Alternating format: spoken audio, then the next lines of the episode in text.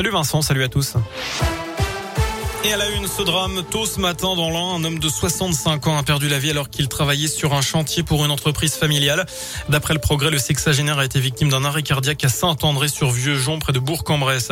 Dans l'actu également, une nouvelle agression au centre de détention de Roanne dans la Loire, la troisième en trois semaines selon l'UFAPUNSA.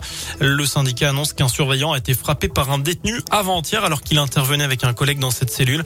Il a été victime d'un coup au visage notamment. La famille de Samuel Paty a déposé plainte ce matin contre les ministères de l'Intérieur et de l'Éducation nationale pour non-assistance à personne en péril et non-empêchement de crime. Une information de nos confrères de Libération. La famille qui accuse notamment les services de renseignement de n'avoir jamais envisagé sérieusement le risque d'un attentat ou encore le rectorat de Versailles de ne pas avoir pris suffisamment de mesures de protection. Après les pizzas butonil, les chocolats Kinder, un nouveau rappel de produits contaminés.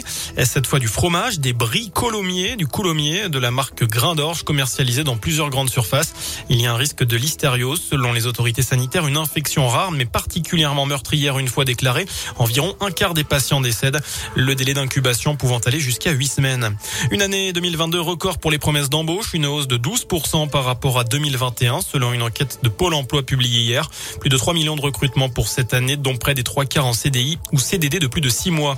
Et puis, euh, suite aux épisodes de gel de ces derniers jours, le gouvernement va débloquer une aide d'urgence de 20 millions d'euros en faveur des agriculteurs concernés pour concerner les, pour compenser, pardon, les pertes subies, notamment dans le sud-ouest. Le Fonds national des calamités agricoles sera aussi activé. Au 42e jour de la guerre en Ukraine, on apprend que l'Assemblée générale de l'ONU va organiser un vote sur une suspension de la Russie et du Conseil des droits de l'homme. De son côté, le président ukrainien a fustigé tout à l'heure l'indécision de certains dirigeants européens dans la prise de sanctions contre Moscou.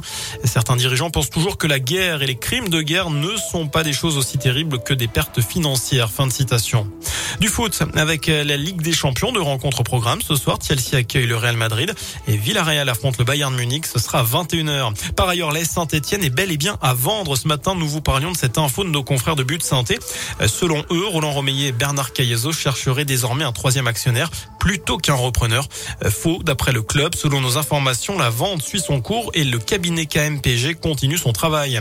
Et puis les, les ennuis continuent du côté de Clermont. Le Clermont Foot avant la réception du PSG samedi soir. Le Vitalen Simba s'est blessé à un mollet. Il a peu de chance de jouer ce week-end.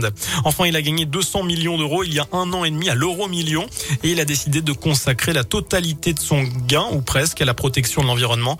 Ce retraité du sud de la France a créé sa fondation avec trois missions principales préserver la forêt française, sauvegarder les espèces menacées et leur habitat et apporter soutien et accompagnement aux aidants.